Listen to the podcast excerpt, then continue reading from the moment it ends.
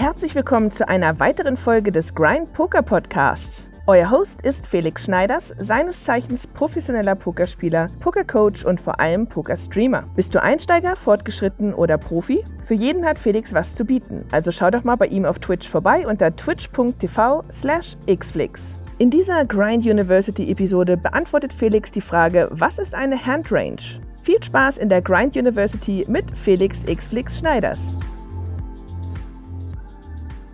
So, liebe Leute, herzlich willkommen zu einer neuen Folge der Grind University. Heute geht es um das Thema Hand Ranges. Was ist überhaupt eine Hand Range und warum braucht man sie beim Pokern? Warum ist sie so wichtig? Ich höre immer wieder von Leuten, gerade Einsteiger und unerfahrenen Pokerspielern, die sowas sagen wie zum Beispiel, ich setze dich auf Ass König oder ich setze dich auf eine spezielle Hand. Ich glaube, du hast den König getroffen. Ich glaube, du hast den Buben getroffen. Ich glaube, du hast den Straßendraw verpasst. Solche Dinge sind schwierig und auch nicht unbedingt richtig, wenn man versucht, Poker strategischer anzugehen.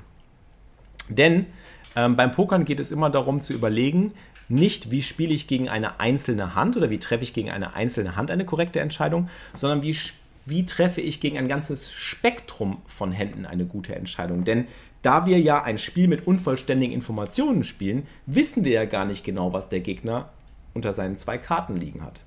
Dementsprechend müssen wir versuchen, das Ganze anzunähern, also zu approximieren. Eine Approximation bedeutet aber, dass wir nicht nur sagen können, der Gegner hat diese Hand oder jene Hand, sondern er hat viele verschiedene Hände, die er vielleicht in dieser Situation genauso spielen würde. Also wenn zum Beispiel auf dem River es möglich ist, dass ein Flushdraw verpasst wurde, aber es liegt ein König, kann es ja sein, dass dein Gegner nicht nur diesen verpassten Flushdraw setzt, also blufft mit dem verpassten Flushdraw, sondern eben auch einen starken König oder Pocket Aces oder ein Set. Und deswegen musst du dafür Sorge tragen, dass du deinen Gegner nicht immer nur auf eine einzelne Hand setzt, sondern auf ein ganzes Spektrum. Und dieses Spektrum bestimmt dann, was die profitabelste Entscheidung von deiner Seite eben sein könnte. Ich zeige euch das mal ganz kurz anhand eines Beispiels. Und zwar Stellt euch vor, wir haben einen Pokertisch und äh, wir haben einen Spieler, der in Under the Gun sitzt. So, kann man eigentlich immer am besten äh, an einem Beispiel festmachen, wenn man zum Beispiel sich überlegt, es gibt einen Under the Gun Spieler und es gibt einen Spieler, der sitzt am Button. Ja, das sind ja zwei interessante Positionen. Äh, Under the Gun ist die erste Position an dem Pokertisch äh, und wir haben jetzt hier zum Beispiel einen Spieler, der erhöht auf 3 Big Blinds. So. 3 BB Open Race. Der Spieler in Under the macht einen 3 BB Open Race. So. Der macht das natürlich mit Ass König, keine Frage. Das heißt, man könnte jetzt sagen, ich setze dich auf Ass König. Du hast drei Big Blinds geraced mit Ass König, mit Sicherheit. Aber das macht er vielleicht nicht nur mit Ass König, denn drei Big Blinds würde er vielleicht auch noch raisen mit Händen wie zum Beispiel Ass Dame. Oder vielleicht auch Ass Bube. Oder vielleicht sogar auch Ass 10. Vielleicht macht er das aber auch sogar mit einer Hand wie König Dame. Oder aber sogar mit König Bube. Vielleicht macht das auch mit Dame Bube. Vielleicht macht das auch mit Pocket. Muss man gerade gucken. Fünfern. Vielleicht macht das auch mit Pocket Sechsern. Vielleicht macht das auch mit allen Pocket Pairs. Rauf bis Pocket Aces. Klar, man könnte jetzt sagen, ja, vielleicht raised er die Aces kleiner, vielleicht raised er Ass Bube etwas größer, weil er mit Aces mehr Action will und und und. Klar, andere Gegner, andere Sitten, das ist keine Frage, aber prinzipiell geht man ja davon aus, dass Spieler eigentlich ein Play, besonders ein Preflop Race zum Beispiel, immer gleich, gleichermaßen mit ähm, entsprechend anderen Händen machen, damit sie nicht berechenbar werden. Wenn ich jetzt zum Beispiel anfange, meine Aces auf vier Big Blinds zu raisen und mein Dame-Bube nur zwei Big Blinds, kann es sein, dass ein aufmerksamer Spieler dann irgendwann weiß, ah, okay, mit Aces raised er immer groß, mit Dame-Bube immer klein oder umgekehrt, mit kleinen Pocket Pairs raised er groß und mit Ass-König raised er klein, weil er Action will oder mit Aces raised er klein, weil er Action will. Und das will man nicht, man will nicht berechenbar sein. So, das heißt, wenn ich mir jetzt überlege, dass das die ganzen Hände sind, die ein Spieler in the Gun spielen könnte, vielleicht sogar noch ein paar mehr, vielleicht hat er auch noch sowas wie äh, Bube 10 dabei, vielleicht hat er auch noch sowas wie 10, 9 Suited dabei. So. Das sind ungefähr so Hände, die man in Under the Gun, Under the Gun typischerweise raisen würde. Dann wäre das hier, also das alles hier, ich mache das mal in so Klammern rein, ja. Hoppala. Dann wäre das hier, was in roten Klammern steht, die sogenannte Handrange. Das ist die Handrange. Man spielt also am Button, wenn wir jetzt am Button sitzen, nicht nur gegen Ass König, nicht nur gegen Aces, sondern spielt ab und zu auch mal gegen 10 9 suited, gegen Ass 10, gegen Pocket 6er, gegen Bube 10, gegen König Bube. Insgesamt spielt man aber gegen eine sehr, sehr starke Handrange. Jetzt überlegen wir am Button, was bezahlen wir gegen das 3 Big Blind Open Race? Also gehen wir mal davon aus, dass wir alle 100 Big Blinds Stack Size haben. Also wir haben alle 100 Big Blinds effektiv verfügbar. Dann ist die Frage, was bezahle ich denn am Button gegen eine solche Handrange? Und es ist ja logisch, dass ich nicht unbedingt Hände bezahlen will, die von diesen Händen dominiert sind. Also ich möchte zum Beispiel Danke nicht unbedingt. Für den Sub. Hensen Auch stört den du Unterricht. bist jetzt ein Teil des grind imperiums Du störst den Unterricht. Danke für den sechs Monate Resub, aber. Ähm, ich möchte zum Beispiel nicht unbedingt gegen ein UTG-Race bezahlen mit Händen wie 10-9 oder Bube 10. Außer sie sind vielleicht suited, weil ich dann öfter dominiert bin. Oder auch mit Ass 10 bin ich eigentlich nicht so gut dabei, weil wenn ich Ass 10 bezahle am Button, bin ich dominiert von Ass Bube, Ass Dame, Ass König. Wenn ich König 10 am Button bezahle, bin ich dominiert von König Bube, König Dame. Wenn ich 8, 9 oder 10, 9 bezahle, bin ich dominiert von Bube 10, Dame, Bube und Ass 10. Ja? Man ist also viel öfter dominiert, deswegen will man am Button auch nicht unbedingt allzu viele Hände callen, die dominiert sind. Man will also am Button, wenn ich mir das jetzt auch mal in der Range vorstelle, eigentlich viel eher Hände bezahlen, die eben sich gut spielen gegen die gesamte Under the Gun Range. Zum Beispiel möchte ich meine Pocket Pairs callen. Warum möchte ich meine Pocket Pairs callen? Also aufwärts bis zum Beispiel sowas wie Pocket 10er. Auch Pocket 10er könnte man schon re-raisen. Aber Hände wie Buben, Damen, Könige, Asse, die will ich ja re-raisen gegen diese Range. Da will ich ja mehr Geld bekommen. Außer ich möchte vielleicht eine Falle stellen. Aber mit diesen Händen kann ich eben ein Set treffen. Und wenn ich ein Set treffe, kann ich von all diesen Händen sehr viel Value bekommen. Das ist halt das Schöne. Ähm, ich möchte zum Beispiel Suited-Hände bezahlen. Ich möchte zum Beispiel hier äh, sowas wie Ass-Bube Suited möchte ich zum Beispiel bezahlen. Ass 10 Suited möchte ich bezahlen. Vielleicht möchte ich aber auch alle anderen Suited Aces bezahlen. Also Ass X Suited generell möchte ich am Button bezahlen, weil ich damit einen Flop sehen will. Alles, was Suited ist, spielt sich immer ganz gut, auch gegen eine starke Range. Ähm, oder ich möchte zum Beispiel sowas wie äh, König Dame Suited, König Bube Suited, König 10 Suited und auch so Hände wie Dame, Bube suited. Also die suited, die suited Hände möchte ich dagegen eigentlich bezahlen. Und dann vielleicht auch die suited Connectors, also sowas wie zum Beispiel 8, 9 suited oder äh, 7, 6 suited oder 5, 6 suited. Ja. Solche Hände möchte ich dann eher callen gegen ein 3 Big Blind Open Race. Wichtig ist einfach, dass man zusammenfassend sagen kann, ich spiele nicht immer nur gegen eine einzelne Hand, also ich spiele nicht immer nur gegen Ace King oder gegen Pocket Aces, sondern ich spiele gegen das gesamte Spektrum, also gegen die gesamte Handrange. Und das ist das Wichtige bei der Berücksichtigung einer, also bei der, bei der Findung einer Entscheidung. Und das Ganze kann man natürlich auch auf Postflop übertragen. Ähm, ich könnte euch mal zeigen. Hm, folgendes Handbeispiel. Ich habe Ass König. Das ist aus dem 1000 Dollar Main Event der Scoop gewesen. Ich habe Ass König, bekomme zwei Caller. Und der Flop kommt Ass 6, 8, 2 Pik.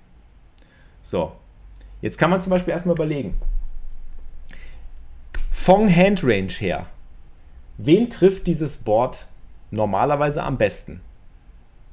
Kann der Chat auch gerne mal mitbeantworten. Was ist das für ein Board? Also wenn man jetzt überlegt, ich habe hier alle möglichen Hände. Ich habe ja wieder meine Handrange. Ja, ich habe ja diese Handrange in UTG, Ace King, King Queen, Queen Jack, Ace Queen, Ace Jack, Ace 10, die ganzen Pocket Pairs, die suited, äh, die suited Broadways, die off-suited Broadways. Ich treffe dieses Board sehr, sehr häufig mit einem Ass. Es ist für mich also ein sehr gutes Board, weil meine Handrange hier häufig das Ass trifft, vielleicht ein paar Sechser, ein paar Achter zum Set machen und eben Flush Draws produziert mit König Bube in Pick, König Dame in Pick, 10, 9 suited in Pick, Bube 10 in Pick ähm, und so weiter. Ähm, das heißt, mich trifft dieses Board sehr, sehr gut. Und Dementsprechend gehe ich hin und versuche eben Geld zu bekommen von den schlechteren Händen in der gegnerischen Handrange. Was callen die Leute hier an der Stelle? Die callen vielleicht schlechtere Asse, die callen Ass Dame, Ass Bube, Ass 10 suited. Die callen suited Connectors, 10 9 suited. Die callen vielleicht auch sowas wie 8 9 suited. Die callen vielleicht auch Pocket Pairs, 9er, 10er. Das heißt, ich denke, dass ich hier sehr oft einen Call bekomme von einer Hand, die schlechter ist, also von einem schlechteren Ass, von ähm, einem schlechteren Pärchen, von einem Flush Draw. Deswegen setze ich auch nicht allzu groß, weil wenn ich jetzt hier zu groß setze, dann glaube ich, dass diese Hände eben sehr, sehr häufig folden werden. Besonders von dem Spieler in der Mitte. So, jetzt bekomme ich hier einen Call. Das heißt, die Handrange, die ich jetzt meinem Gegner hier an der Stelle gebe, sind genau diese Hände, also ein schlechteres Ass, ein Flush Draw, ähm, 19 suited, Pocket 9er, Pocket 10er vielleicht, ähm, vielleicht auch eine 8, sowas wie 8, 9 suited. Und jetzt geht der Spieler dahinter hin und race das Ganze und macht ein ziemlich großes Race auf ungefähr das Vierfache unseres Einsatzes. Und jetzt muss ich mir wieder Gedanken machen, auf was setze ich meinen Gegner hier? Jetzt kann ich nicht wieder nur sagen, ich setze ihn auf ein Set. Ich könnte jetzt sagen, der Gegner hat hier auf jeden Fall ein paar Sechser. Ich setze ihn auf ein paar Sechser, weil ein paar Sechser würde er genauso spielen. Ist vielleicht richtig.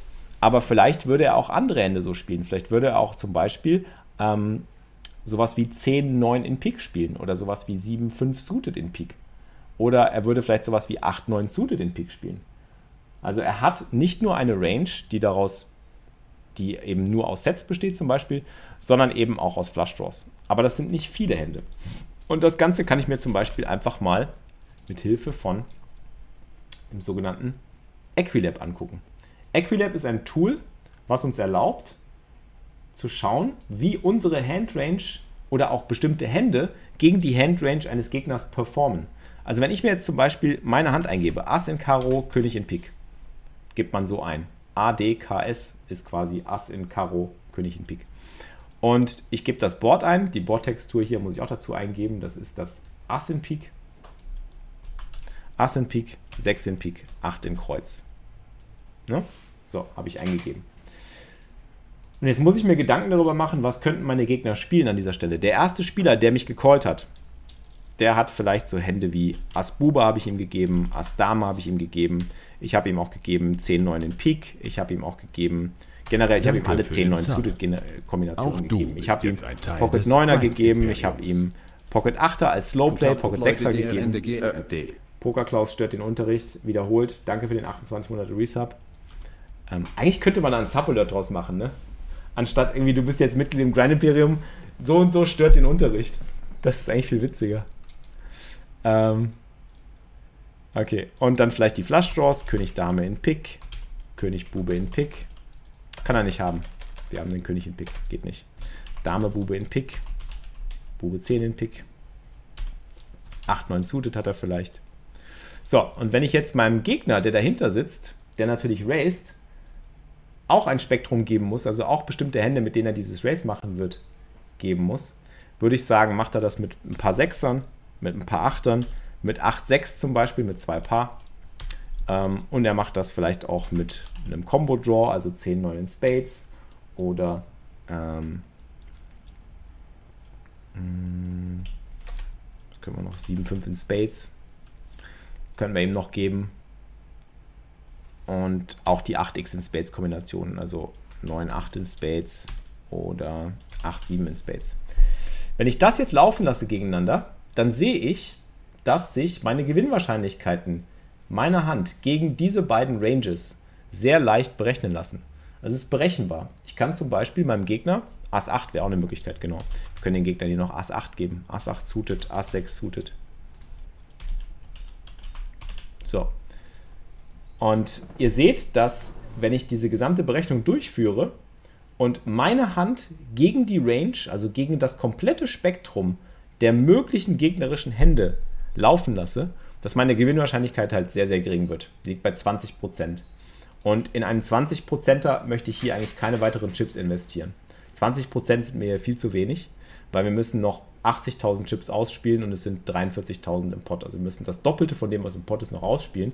Und dafür sind mir 20% einfach viel zu wenig. Und so könnt ihr eigentlich in jeder Pokerhand immer überlegen, welche Hände würde mein Gegner genauso spielen. Also ihr könnt zum Beispiel an dieser Stelle nicht nur sagen, er würde nur ein Set 6er so spielen oder nur ein Set 8er.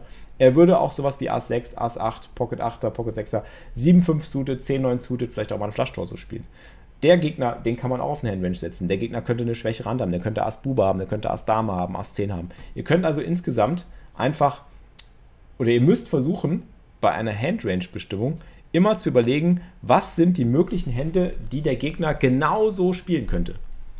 Genau wie wir es Preflop gemacht haben, ja. Also nur weil ihr. Danke für den Sub. Auch Benson stört den Unterricht wiederholt. Für den fünften Monat schon. Ne, siebten Monat. Benson, das geht so nicht. kannst nicht immer den Unterricht stören hier. Unfassbar. Naja, also, was ich damit sagen will, ist folgendes. Ihr könnt, nur weil ein Spieler eine bestimmte Aktion macht, nicht immer davon ausgehen, dass der Spieler immer nur eine einzelne Hand hat, sondern der Gegner hat eine komplette Handrange. Und deswegen ist es wichtig, um überhaupt diese unvollständigen Informationen beim Pokern zu, richtig zu verwerten, dass man eine Approximation vornimmt. Und das ist ja eine Approximation. Ich habe ja quasi die möglichen Hände, die mein Gegner haben kann, alle eingeschränkt auf ein gewisses Spektrum. Und das kann ich mir dann auch in, im Equilab zum Beispiel in so einer Matrix angucken. Also es ist nicht nur eine einzelne Hand, sondern es sind verschiedenartige Hände, die er vielleicht genauso spielen könnte. Und dann muss ich mir halt überlegen, wie sieht es aus, wie, wie sieht es mit meiner Gewinnwahrscheinlichkeit, die lässt sich eben nur darüber berechnen, dass ich diese Approximation vornehme. Wenn ich genau wüsste, dass der eine Ass Bube hat und der andere Pocket 6er, dann würde ich natürlich noch eine viel genauere Approximation machen können. Ja? Dann sehe ich zum Beispiel, dass ich nur 4% habe. Dann bin ich ja super weit hinten. Aber diese, diese Information hat man ja beim Poker nicht immer. Ich kann ja nicht sagen, ich setze dich auf Ass Bube und du hast ein Set 6er. Klar wirst du da manchmal richtig liegen, aber manchmal wird der andere dir auch einfach Ass König zeigen und der andere hat 10 9 suited und dann denkst du dir, oh scheiße, ich hatte ja gegen die beiden Hände 30% oder 28%, der hätte ich eigentlich weiterspielen können. Vielleicht hatte der andere auch einfach mal Ass Dame und dachte sich, oh, ich raise den Flop einfach mal. Dann hast du sogar 50%. Also gegen eine einzelne Hand kann deine Equity oder deine Gewinnwahrscheinlichkeit sehr hoch sein. Gegen eine Hand Range wiederum relativiert sich das Ganze da wieder, weil du ja nicht immer nur sagen kannst, dass der Gegner immer nur diese eine Hand hat. Ja? Und deswegen berechnest du quasi einen Mittelwert aus all diesen möglichen Händen. Also der gesamte Mittelwert, den ich dann berechne, das ist dann meine Gewinnwahrscheinlichkeit, aus all den Händen, den ich mein, die, ich, den, die ich meinem Gegner geben würde. So, ja. Ähm, Ass 8, Ass 6, 10, 9 in Pik, 8, 9 in Pik und so weiter. Daraus berechnet sich dann meine Gewinnwahrscheinlichkeit. Und dann komme ich immer näher an das möglichst realistische Ergebnis ran und kann so eine bessere Entscheidung treffen.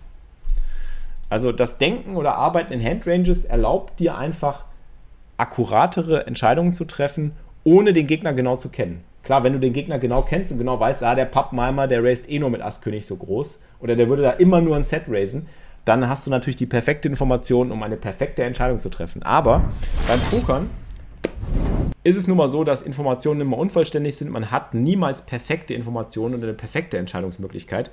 Außer man kennt seinen Gegner in- und auswendig oder man spielt unglaublich viele Hände mit ihm und hat unglaublich viele Showdowns von ihm gesehen und weiß, dass er bestimmte Hände nur auf eine bestimmte Art spielt. Sofern das nicht der Fall ist, versucht man einfach gegen einen unbekannten Spieler oder einen Spieler, gegen den man noch nicht so viele Hände gespielt hat, einfach ein Spektrum anzunehmen und dieses Spektrum einzugrenzen. Und das machst du Straße für Straße. Also du fängst Preflop an und sagst, Preflop glaube ich, dass er die und die Hände so und so spielt. Deswegen hat er dann auf dem Flop die und die Hände. Deswegen hat er dann auf dem Turn die und die Hände. Und auf dem Turn hat er dann geraced. Deswegen hat er auf dem River die und die Hände. Das heißt, du hangelst dich quasi so von Straße zu Straße durch und versuchst die Range immer weiter einzugrenzen. Und durch dieses Eingrenzen schaffst du es dann, einfach eine bessere Entscheidung zu treffen. Und das ist der Grund, warum man beim Pokern in Handranges denken und arbeiten sollte und dann irgendwann auch träumen muss. Weil wenn du immer nur versuchst, den Gegner auf eine bestimmte Hand zu setzen, wirst du oft scheitern und wirst dich sogar noch ärgern am Ende, weil du sagen wirst, da, scheiße, der hatte einen Bluff. Das Schöne ist, wenn du dann irgendwann mal einen Bluff aufdeckst, wo du dachtest, der Gegner hat keinen Bluff, kannst du dir beim nächsten Mal, und das ist ja das Schöne daran beim Pokern, du lernst ja aus deinem Fehler quasi, das nächste Mal packst du dann diesen Bluff in seine Handrange rein. Und beim nächsten Mal, wenn du in einer ähnlichen Situation bist, weißt du, ah, mein Gegner könnte an der Stelle eben auch einen Bluff haben. Der hatte ja letztes Mal irgendwie den geplatzten Flush-Draw mit Bube 10, Bube 10 Suited gezeigt. Dann weißt du, dass Bube 10 Suited auch in seiner Range ist. Oder der Gegner hat dich Preflop gereraced und du dachtest, ja, der hat immer nur Asse, Könige, Damen. Und dann auf einmal siehst du Ass 5 suited und denkst dir so, ah, der hat also auch Ass 5 suited in seiner Preflop 3 Betting Range. Ja? Du nimmst also das gesamte Spektrum an. Genau, das Ganze ist klausurrelevant. Wir werden auf jeden Fall ähm, eine, eine Klausur darüber schreiben. Ihr werdet auch alle getestet. Und ähm, wer keine Hand im Handanalyse-Kanal postet, wird sowieso rausgeschmissen aus der Uni.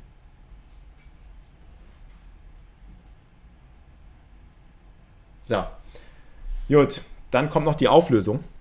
Alle wollen die Auflösung. Also, wie wir gesehen haben, ich habe ja nach meinen Berechnungen zufolge einen 20%er gehabt und ich fand es nicht mehr wert, hier mehr Chips zu investieren, habe also direkt auf den Flop gefoldet und die Hand ging dann noch weiter. Auf den Turn ging es rein und beide Spieler hatten Sets. Und demnach ist das eigentlich eine Situation, in der vielleicht viele Spieler sehr viele mehr Chips verlieren würden, als ich das getan habe, weil sie eben nicht in Handranges denken, sondern weil sie den Gegner vielleicht immer nur auf eine bestimmte Hand setzen. Die sagen dann, ja, ich glaube, der blufft und der hätte nichts. So, aber du musst halt im Endeffekt immer damit rechnen, dass jeder Spieler alles Mögliche in seiner Range haben kann und dann guckst du einfach nur, wie viel Gewinnwahrscheinlichkeit, wie viel Equity hast du in einer Situation und danach triffst du deine Entscheidung. So, das ist schön. Ne? Jetzt kann ich nochmal so eine schöne Hand posten, äh, um mich nochmal so richtig schön zu, ähm, wie nennt man das? Um nochmal richtig zu zeigen, wo der, wo der Hammer hängt hier. Ne? Kann ich mal richtig schön angeben. So habe ich im, im 1K richtig sicken Fold gemacht, Leute. Ja, richtig sicken Fold. Ja. So, das war's zum Thema Handrange. Gibt es noch Fragen? Mein Problem wäre, ich hätte ein Set am Flop nicht geraced. Danke Dann musst du trotzdem damit rechnen. Eddie Auch stört den Unterricht. 14 Monate. Eddie, das geht so nicht. Was ist Tag, das? Herr Schneiders, Dach, Leute. Dankeschön für den 14 Monate Resub. Das musst du auch mit einberechnen. Wenn zwei Leute nur callen, kann es sein, dass beide ihre Sets slowplayen.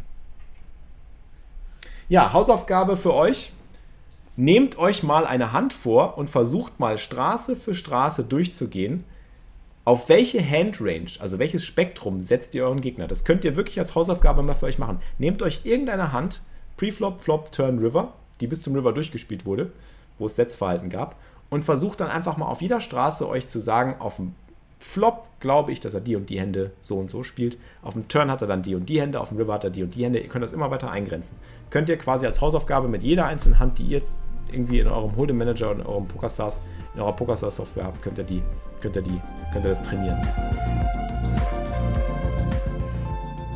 Das war's mit der heutigen Podcast-Folge, präsentiert und gesponsert von PokerStars, der größten Pokerschule der Welt. Weitere Sponsoren von Felix sind MuchBetter und DTO Poker Trainer. MuchBetter ist eine appbasierte E-Wallet für kostenloses Zahlen auch auf PokerStars. Meldet euch an unter muchbetter.com/flix. Bei DTO bekommt ihr 20% Rabatt mit dem Code GRIND20, G-R-N-D 20. Viel Erfolg an den Tischen und bis zum nächsten Mal.